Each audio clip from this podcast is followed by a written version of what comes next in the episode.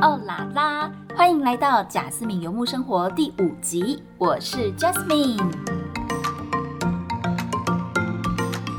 今天要继续跟大家分享我在旅行中的艳遇故事。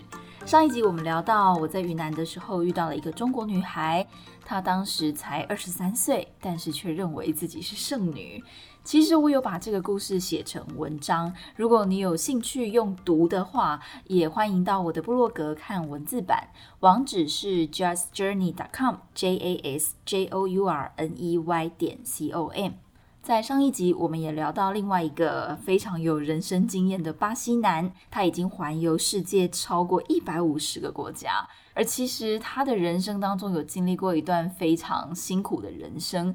如果你还没有听过他们的故事的话，欢迎到第四集去点来听哦。而今天是要跟大家分享另外的两个故事，一个是丹麦男，他因为失恋到墨西哥旅行，我也刚好那个时候在墨西哥旅行，我们就这样子认识了。另外一个是墨西哥男，其实他本来是在美国工作，但是因为要回到墨西哥，所以就跟美国的女朋友分手。那我跟他认识的时候，他算是正在进行一段自己修炼的时间，也变成一个工作狂，拒绝任何稳定交往的机会。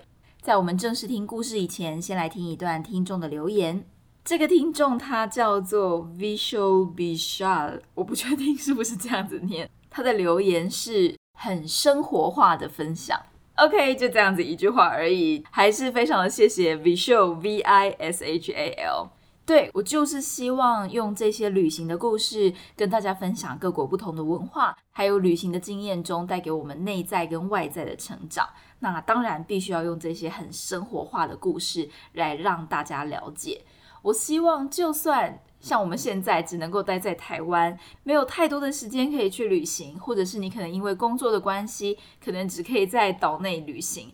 但是呢，也可以因为听完了这些故事，我希望能够把我的成长也送给你，也希望你可以感受到旅行所带来的能量。说到能量，其实我最近对人类图很有兴趣，不知道你有没有听过人类图？它结合了星座、命盘、塔罗，还有易经等等啊，为每个人设计出一张属于他的人生使用说明书。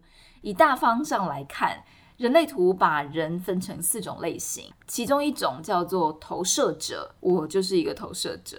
听说投射者他们在制作一个东西的时候，并不会只是因为投入于那个他们喜欢的事情而感到高兴，而是他们很需要得到别人的认同。他们很喜欢听到或是感觉到别人的反应，所以呢，我在制作节目的时候，我就想到，哎，其实我真的很需要大家的留言，很需要大家的回馈。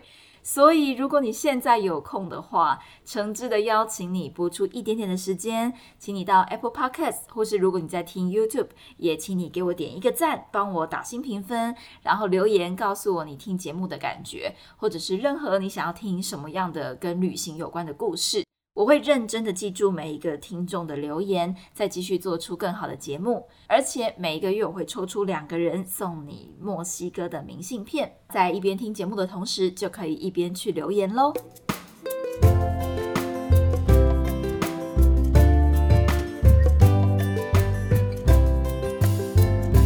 在旅行的路上，其实每个背包客都有他们的故事。虽然说背包客们他们实际相处的时间很短。可能是三百六十五分之二，甚至是三百六十五分之一。可是我觉得很妙的是，我们都可以在那一段很短的时间里面放空自己，重新整理思绪，或者是我们也变得比较愿意敞开心胸，来跟身边的背包客朋友分享自己的内心故事。其实这个很看缘分，毕竟你不是跟每个人都可以这么的聊得来。在二零一八年的暑假，我到墨西哥去当华语志工。其实老实说，在出发去墨西哥之前，也就是二零一七到二零一八上半年左右，是我人生的黑暗期。那一阵子，我常常失眠，日夜颠倒，甚至到天亮才睡着。大家都已经下班了，我才带着罪恶感起床，然后不知道自己的人生到底在做什么。那时候也尝试要自己救自己，然后可能找一些办法来让自己走出去。也去找咨商师来聊聊。可是咨商师他刚好可以的时间都是早上，然后我甚至可能会睡过头，也没有办法准时的跟咨商师赴约。身心灵的状况都非常的不好。那个时候不仅很讨厌自己，还非常的想要离开当下的环境，也就是离开台北，离开台湾。我想要到一个没有人认识我的地方重新开始。因缘际会下，我面试通过了海华文教基金会的志工，所以也很顺利的就在暑假期间外派到墨西哥的侨校当志工。虽然说是志工，你要自己出机票钱，要自己负担伙食费，在教书的时候也没有薪水，可是学校会提供宿舍。但我老实说，那一阵子真的是蛮快乐的，而且没有什么包袱，因为你已经把台湾所有的工作啊，或者是所有的关系，不管是好的关系、不好的关系，都完全把它归零的感觉。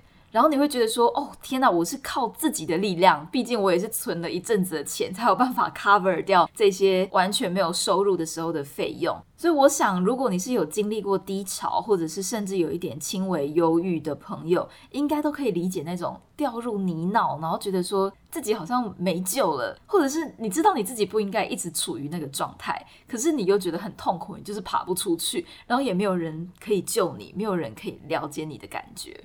好，好像有点离题了。今天的重点是艳遇。在志工服务结束了以后，我就安排了两个月的旅行，要从墨西哥城出发，经过瓦哈卡，然后到一个墨西哥最穷的一个地方，是 Chiapas 州有一个小镇叫做 San Cristobal de las Casas，然后再过境到瓜地马拉。当我旅行到瓦哈卡的时候，误打误撞吃了一个奇幻蘑菇。奇幻蘑菇呢，它不是一般的蘑菇，它算是一种 drug，就是一种毒品，也可以说是一种迷幻药。已经有非常多的朋友跟我说他想听这个故事，所以我之后会特别分享一集来分享我吃奇幻蘑菇的经验。在蘑菇山上的时候，天气非常的冷，但是我只有带着夏天的衣服，所以我只有在山上待了三天，我就受不了了，就觉得说不行不行。我好不容易找到新鲜的蘑菇，好，那我们就带着蘑菇去海边吧，不要再继续待在那个山上了。我还记得那个商店，他们就把蘑菇包在一个很大的、很像桑叶那种手掌大的叶子里面，然后我就把它包一包，就就这样子搭巴士到了下一站，叫做马尊德，一个叫做蒙尊特的海边小镇。其实那个海边小镇并不是非常有名，另外一个比较有名的叫做 Puerto Escondido。P u e r t o Escondido 是一个很多西方人都喜欢的冲浪圣地，那边真的有很多帅哥美女，而且他们都穿得很清凉，非常的推荐大家。但是因为我不是喜欢太 busy 的城市，所以我就选择了另外一个比较安静的马尊德这个小镇。而我待的那个背包客栈，他们的氛围很好，所有的背包客晚上的时候，大家会聚在一起聊天、喝酒，或者是玩一些很白痴的、没有意义、杀时间的游戏。那当大家在聊天的时候，我就觉得，嗯，好像有一个人一直在盯着我看，所以我就把视线移向他。结果呢，他又把头转到别的地方去，所以我就想说，好吧，也许是我想太多了。但是呢，我又感觉到好像有一个人一直在盯着你看，所以我又再把视线转过去看他那个地方。这一次我很确定，因为他是很用力的、很刻意的把头转走。他说：“这个人，这个人在干嘛？” 他超级像小学生在玩游戏，就是很像是很故意这样“此地无银三百两”的感觉。我一方面内心觉得很有趣，不知道这个人在干嘛，但是一方面也有点开心，觉得说，嗯，这个男生他对我有兴趣吗？他是谁呢？他就是我们今天故事的男主角——丹麦男。丹麦男，对啊，就是一个丹麦来的男子。他的外形看起来就是一个欧洲人，白白的皮肤，然后有一个牛奶金色的头发。他的穿着打扮非常的简单，就是很非常典型的背包客，能够带越少的衣服越好。衣服少到，因为我们在海边嘛，所以他常常会在我们吃饭的时候，只有用浴巾围着他的下半身。他说，因为他的裤子不够，还没有干，就是一个非常 casual、非常做自己的人。其实通常在旅行的时候不会想太多，因为大家真的就是朋友。毕竟你知道，背包客们都这样子来来去去的。大家都是用很开放的心胸在交朋友，也不会说每天都一定要化妆啊，然后弄得很漂亮，搔首弄姿，想要引起别人的注意。后来我才有问他，为什么你好像对我有兴趣，想要认识我是为什么？那他就跟我说，因为我们认识的那天早上，他问我们说：“哎，你今天早上做什么？”然后我就跟他说：“我今天早上吃蘑菇。” 所以他觉得很酷，因为他对中华的文化很有兴趣，所以他蛮了解华人的文化是比较保守的，跟西方很不一样。但是呢，我这个完全看起来就是华人的华人，为什么可以这样子放下社会价值观的束缚，吃了蘑菇？而且还一点都不害羞，一点都不害臊的直接跟他说：“哦，我今天早上吃了蘑菇。”所以他觉得我很做自己，很有自己的想法。我记得我们认识的第一天晚上，大家都已经累了，但是我还不想睡，所以我就打算去海边散步看星星。所以丹麦男他就陪我一起去。在聊天的过程中，我才知道，哎，原来这个男生正在经历情伤，他才刚跟他的前女友分手。而且那个女生是他的初恋，所以他非常的难过，特别空下了一段时间来墨西哥旅行一个月，希望可以调整一下自己的状态。我一开始本来想说情有可原，就是分手当然谁不会难过，但是在聊着聊着聊下去，才知道他跟他女朋友其实见面的次数不是太多。他们两个也是背包客，就是他们都是在旅行的时候认识对方。也许真的实际相处的时间就只有那么短短的几个星期，或者是顶多一两个月，然后他们就各自回到各自的国家，展开了一段远距离的关系。远距离的关系还不打紧，他们还是开放式的关系。我那时候听到什么？你们是远距离加上开放式？那你这样子，你还有办法跟我说你很爱他吗？所以，我那时候就，我觉得我那时候真的蛮坏的，就我还质疑他说他对他前女友的爱是不是真的那么多，我还有点不理解他为什么这么难过。那个时候的我定义的开放式关系，就是有一点像是骑驴找马。我觉得只有那些不知道自己要什么的人，或者是说他们的爱还没有稳定下来，所以他们会想要开放式的关系，好像是借口说两个人都很 open mind，但是两个人都可以各自去约会。所以我那时候非常的不懂他为什么可以这么的伤心。那丹麦男就进一步的想要跟我解释说，他会选择开放式关系，是因为他真的很爱这个女生。如果你是用一般社会所认定的那种专一式的一对一的关系，但也不一定是代表你真的爱他。你爱他就不应该限制住他的自由。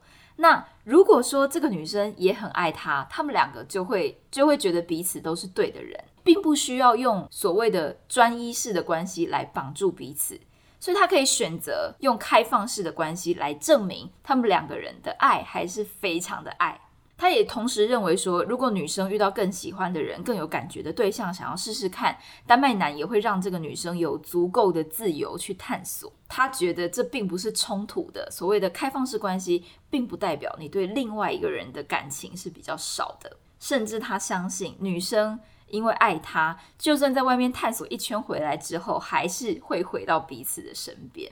所以我觉得他那时候让我开了另外一个天眼，就是 哎，原来开放式关系不等于花心，或者是不等于爱玩，而是他们对于人跟人之间的感情、社会的爱情观已经到达了另外一个境界，非常的 open mind，也因此。就算他跟这个女生的关系不是不是每天腻在一起，也不是一对一专一的关系，但他们的爱并不会少于一般人。他还是爱这个女生，爱到放不下，这让我们这两个伤心的旅人在墨西哥的海边聊天。而这个海边以冲浪为名，为什么很多人都想要去那边冲浪呢？因为那个浪的力道真的非常的强。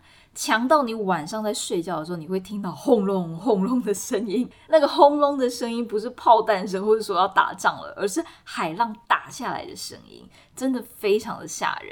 我有一次在海边散步的时候，只是想要踏踏浪、踩踩水，结果呢？我才踩到，就是第一波还是第二波靠近陆地的这边的浪，它的那个强度，就是它看起来其实很小，可是它却很强度很大，所以强到让我有点站不稳。在等到下一波浪打过来的时候，我就跌倒了，直接跌倒在浪中。我在后方的朋友马上就大叫说：“Jasmine，小心，后面有一个大石头。”那种感觉，你已经跌坐在岸边的海浪，你就觉得很不可思议，怎么会发生这种事情？但你知道，浪就是一波未平一波又起，马上又一个浪打过来，把我逼进那个大岩石。然后我真的是需要花一点力气，很用力的站起来，或者是半爬半游的，才可以走到一个比较安全的地方。当我好不容易把自己安顿好了以后，我才发现，哇，我好狼狈哦！我我为什么已经这样子，头发湿哒哒的，然后呃有点失魂落魄的感觉？我刚刚不是只是想要踏踏浪、散散步吗？到底是发生了什么事？然后我就跟丹麦男讨论我我的这一串心情。我跟他说：“你不觉得这很像在谈恋爱吗？就是你本来是很平静的一个人，走在岸边，没有什么事情，一切都很 peace。但是呢，你可能就被一个浪拉进去，然后就开始在里边旋啊转啊，像是爱情龙卷风一样。又或者是我们看着那些正在冲浪的人，不管他是七岁、十岁，甚至是五十岁、六十岁，都有人在冲浪。每一波浪这么的强。”为什么他们还是坚持要往下冲呢？还有他们在选择这些浪的时候，他们是怎么选的？那个感觉真的很像是在谈恋爱。你明明知道会有很多问题，会对你的人生造成很多麻烦，可是你还是觉得说不行，我要冲一发，我想要先爱了再说。但是你要冲往哪一波浪呢？当每一个冲浪手他们在决定他们要冲浪的时候，放眼望去，那么多的浪打过来，但你只能选一个。有的浪很强，看起来很有挑战性。有的浪不大，也许你可以驾驭，但成就感就不会这么大。所以你要选哪一个？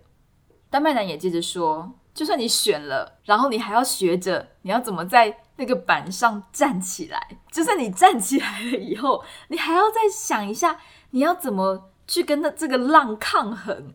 你要怎么继续驾驭这个浪？可能这时候说‘驾驭’这个字不是很好。你要怎么跟这个浪一起共处？怎么跟这个浪一起前进？”好，我们两个贾文清就这样子看着海浪，反思我们的爱情人生。我觉得这也是旅行当中很有趣的地方，因为我觉得大自然有一种很神奇的力量，它好像可以把你瞬间点醒。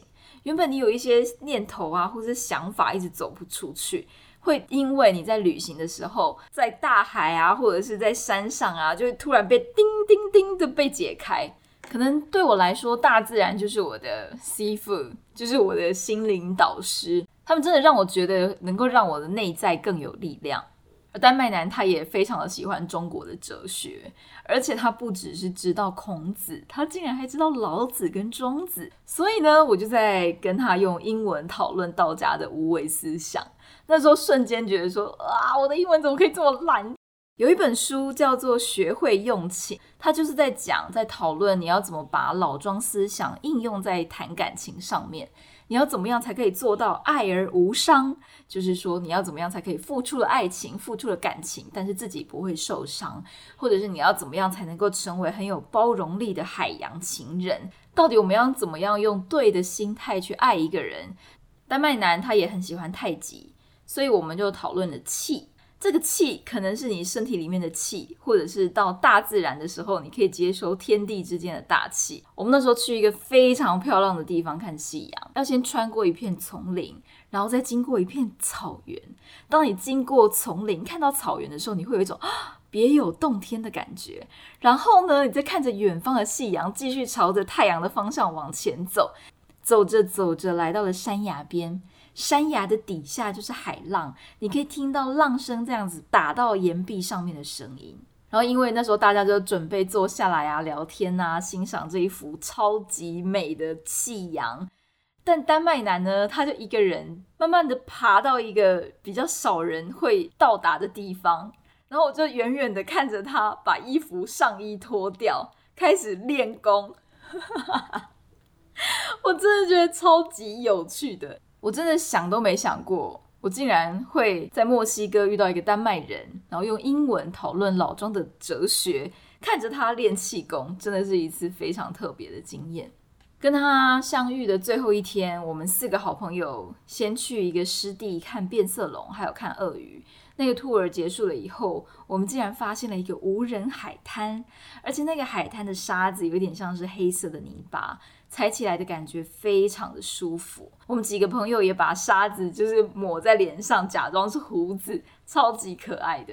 后来有一些当地的墨西哥人，他们就问我们要不要买啤酒啊，或者是买 mezcal。Mezcal 是一种类似龙舌兰的酒，但是闻起来比较香，是那些墨西哥人他们自己酿的，就装在一个大大的汽油桶里面。我们看到的时候，当然想说我们喝不了这么多啊，所以就只有买一个保特瓶，大概才一百五十块台币左右。大家可以想象，我们就是有点像是在台湾喝高粱的那种概念，我们就是在墨西哥喝 m e z c a。然后我觉得，因为我们两个那时候都到达一个觉得啊，怎么可以这趟旅行怎么可以这么美好那种感觉，所以我跟丹麦男的手就默默的牵了起来。后来呢？其实那天看完夕阳以后，我就前往下一个城市，跟他们分开了。但是我觉得我很开心可以认识他，然后也跟他有一段很好的对话。这些感觉我觉得都比所谓的一夜情啊，或者是有一些背包客他们可能会换一个城市就打一个炮，我觉得跟这些事情比起来，这种内心的交流都更深刻。虽然说我们那个时候都在疗伤，我们也只是停在一个朋友的界限上。但是却可以让彼此都恢复的更好，也更快。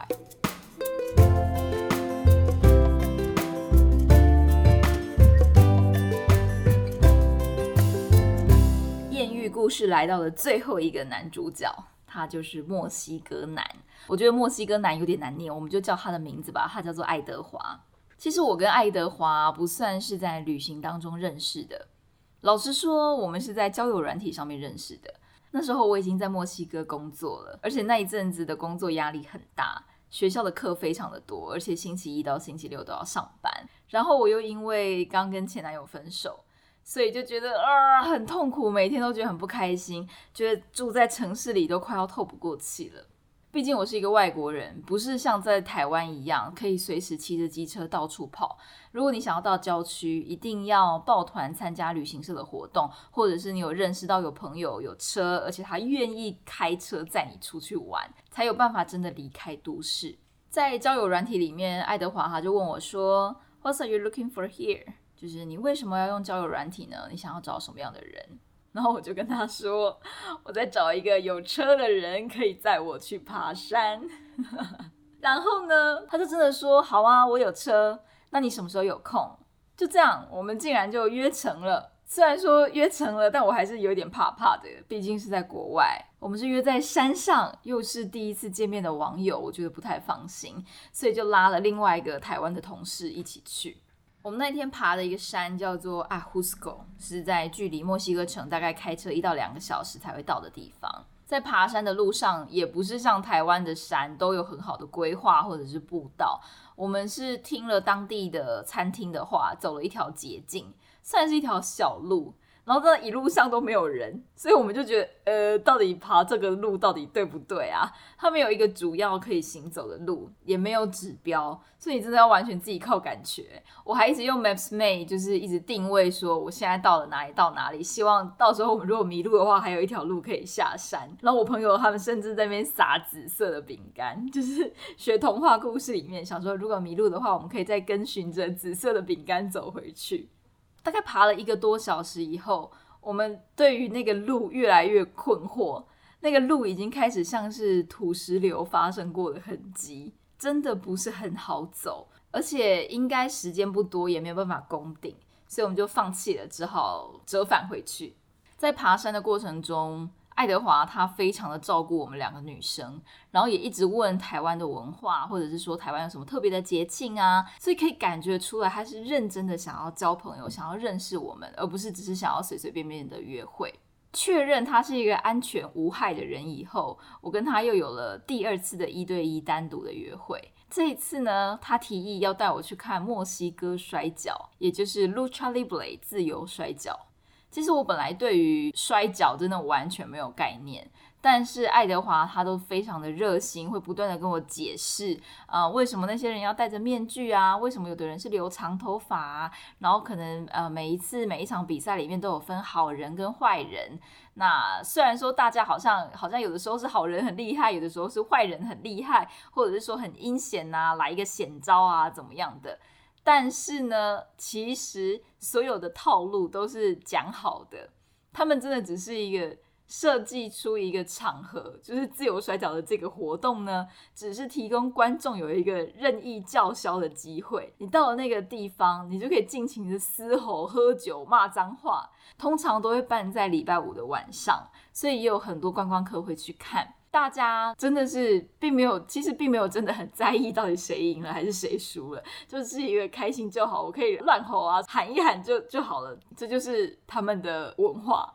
爱德华不只会跟我介绍墨西哥的文化，他也会很主动的跟我聊起台湾的历史。他知道台湾被日本殖民过，还知道台湾跟墨西哥一样，都曾经被西班牙人殖民过。我那时候听到的时候想说：“哇靠，你怎么会知道？毕竟大部分的外国人，他们只要听过台湾就不错了，或者他们知道台湾在哪里就不错了。但他竟然知道台湾的历史。”而且这些知识呢，都是他在认识我之后，认真的，他认真的去查资料、去做功课，了解台湾，然后不得不让我想说，这个人是有这么喜欢我吗？竟然认真的去做功课，了解我的文化。后来我才知道，呃，我想太多了。他单纯就是因为他真的很喜欢历史文化。那因为认识了我这个朋友，所以他也同时来扩充自己的知识。跟一个这么有内涵的人出去，我每一次跟他约会都会觉得很有交流。有一次，他带我去参加他朋友的朋友的生日派对，也就是所谓的 house party。这种 house party 在西方是很常见的社交模式，他们会把自己的家改造成夜店或者是一种很温馨的聚会场所，邀请大家来家里玩。所谓的朋友可以是主揪他们的朋友，但是呢，这些朋友可以再邀请他们的朋友，他们的朋友也可以再邀请他们的朋友，就这样子一个拉一个，可能到最后，其实来赴约的人他根本就不知道寿星是谁。寿星去开门的时候，他也不认识那些人。你可以想象一下吗？如果你在你的生日派对上面，但是呢，有三分之二的人，甚至是有五分之四的人你都不认识，这对他们来说超级常见。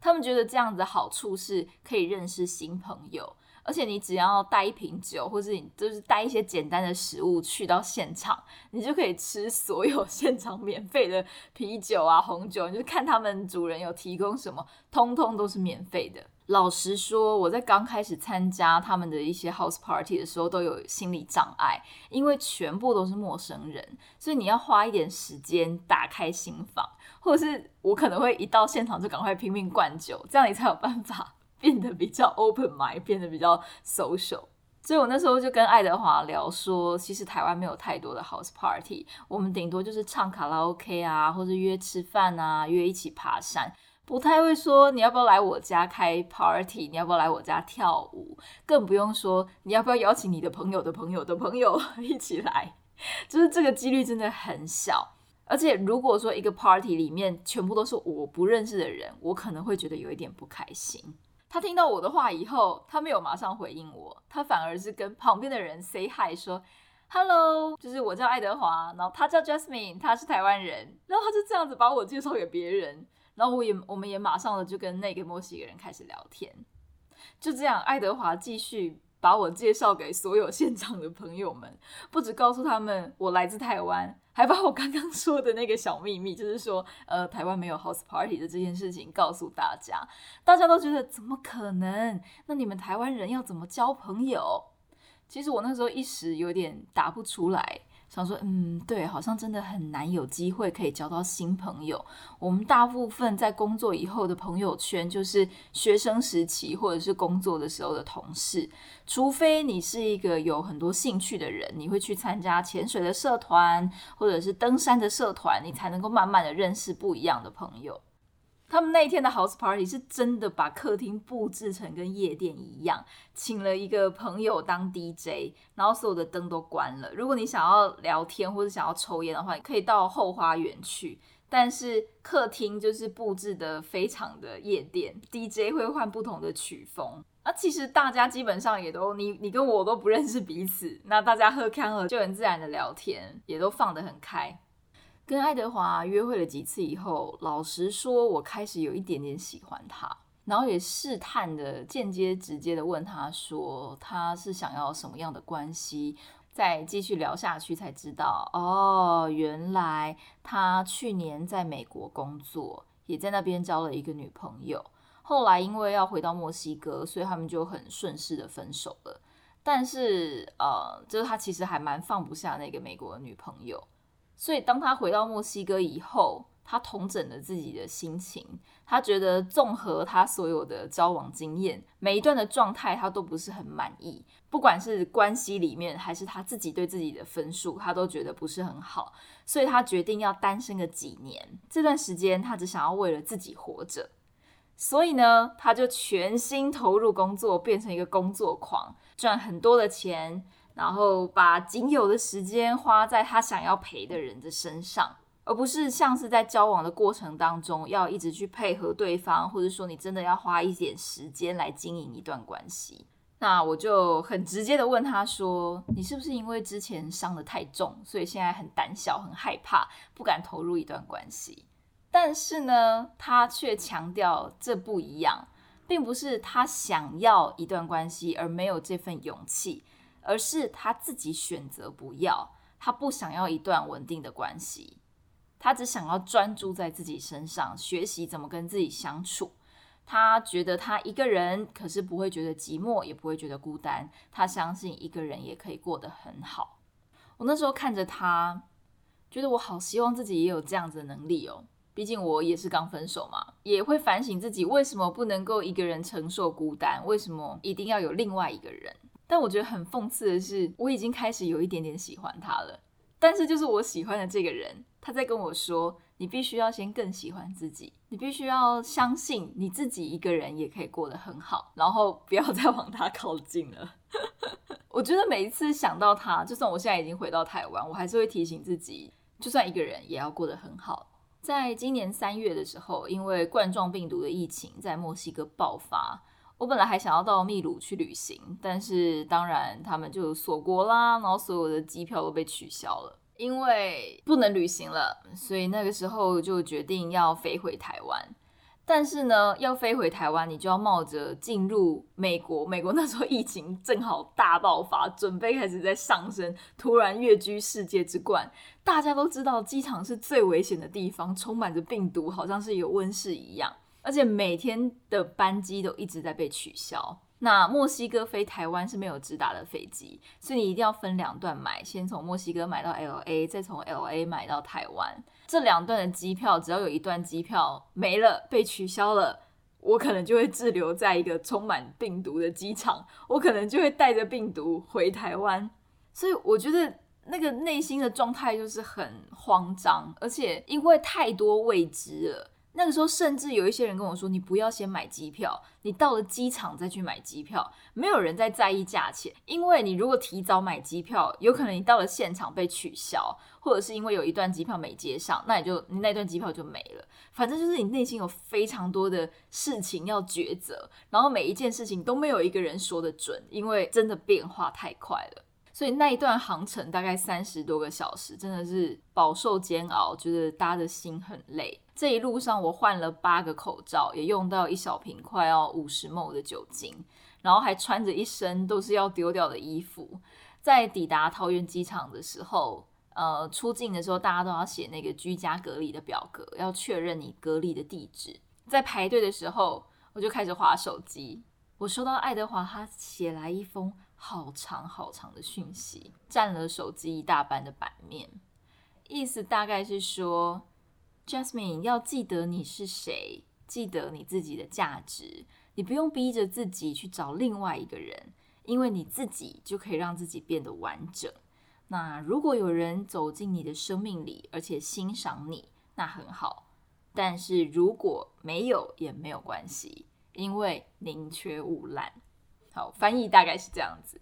最后他还说：“Take yellow, be nice and stay cool。”那我觉得，因为在那个当下，好不容易回到台湾，然后你想象一下，你搭了三十几个小时的飞机，真的很累，所以那个时候的心灵状态很脆弱。我看完他的讯息以后，就开始眼泪真的一直狂掉，狂掉，一直哭，一直哭，一直哭。我真的觉得还好，那时候有戴口罩，要不然超级丢脸的。就差不多已经轮到我了，然后工作人员那时候就在问我说：“嗯，那所以你的手机号码是，然后你的地址是，然后我都还要假装很镇定的在跟他回答，但是其实我的眼眶一定是泛红，拼命的在掉泪。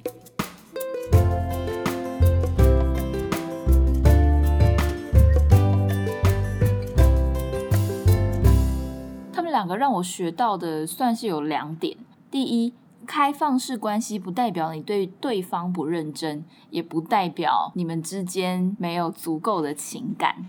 我觉得华人社会很可惜的一个点是，我们在交往的过程当中，通常暧昧就会直接跳到稳定交往，然后稳定交往的期间，好像就一定要许诺未来，就是大家会比较习惯走这个方向。